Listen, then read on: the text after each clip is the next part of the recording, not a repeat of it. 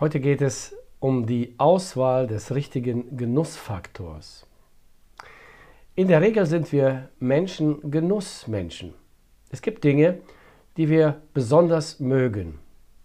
Dinge, bei denen wir eventuell abschalten können von den Sorgen, von den Problemen, vom Alltag.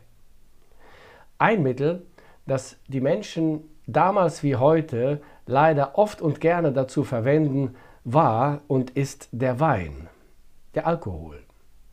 Paulus schreibt dazu im Epheserbrief Kapitel 5 Abvers 18 folgendes. Er sagt, und trinkt euch keinen Rausch an. Denn übermäßiger Weingenuss führt zu zügellosem Verhalten. Lasst euch vielmehr vom Geist Gottes erfüllen. Ermutigt einander mit Psalmen, Lobgesängen und von Gottes Geist eingegebenen Liedern. Singt und jubelt aus tiefstem Herzen zur Ehre des Herrn und dankt Gott dem Vater immer und für alles im Namen von Jesus Christus, unserem Herrn. Paulus sagt, dass die Liebe zu Gott uns auch dazu verpflichtet, dass wir den Genussfaktor weise auswählen. Es darf nicht der Alkohol sein. Es geht hier nicht um ein komplettes Wein- oder Alkoholverbot. Das kennt die Bibel nicht. Aber die Bibel verurteilt den Alkoholismus, die Trunksucht aufs schärfste. Paulus warnt seine Leser in seinen Briefen vor Alkoholmissbrauch.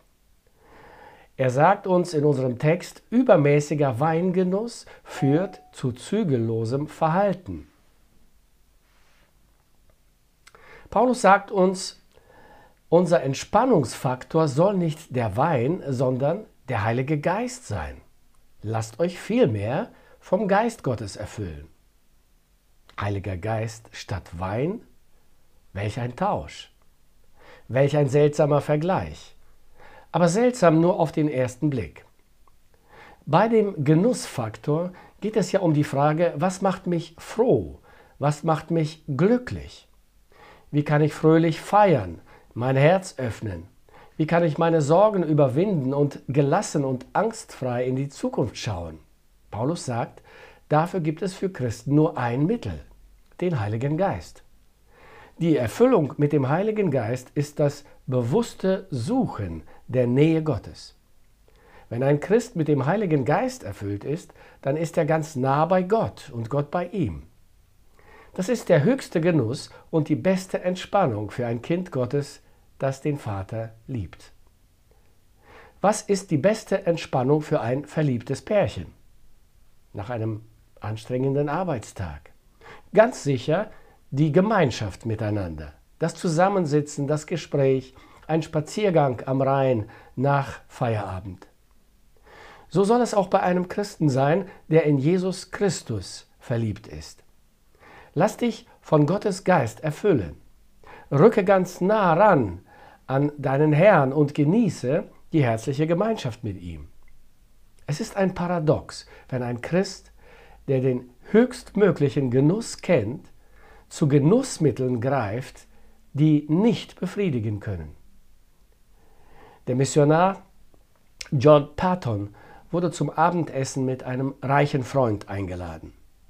Patton ist aufgefallen, dass der Diener seinem Gastgeber ein Glas Whisky eingegossen hatte.